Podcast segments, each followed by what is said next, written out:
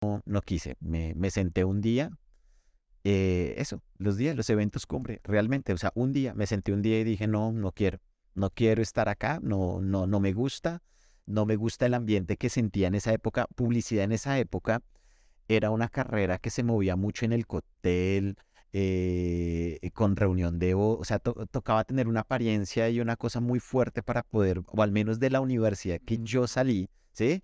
Eh, tocaba... No decir de cuál externado Sí, no vamos a decir de cuál Jorge Tadeo. en ese momento, pues estamos hablando de hace muchos años, o sea, esto no fue a la vuelta. Era una carrera que, ay, no sé, habían cosas que no me gustaba, era muy elitista, era muy complicada. De hecho, yo sufrí mucho en esa carrera, pues porque yo era un chino de estrato 3 estudiando con tipos, con muchachos de estrato 7, ¿sí? Yo me acuerdo que yo cuando salíamos a vacaciones, yo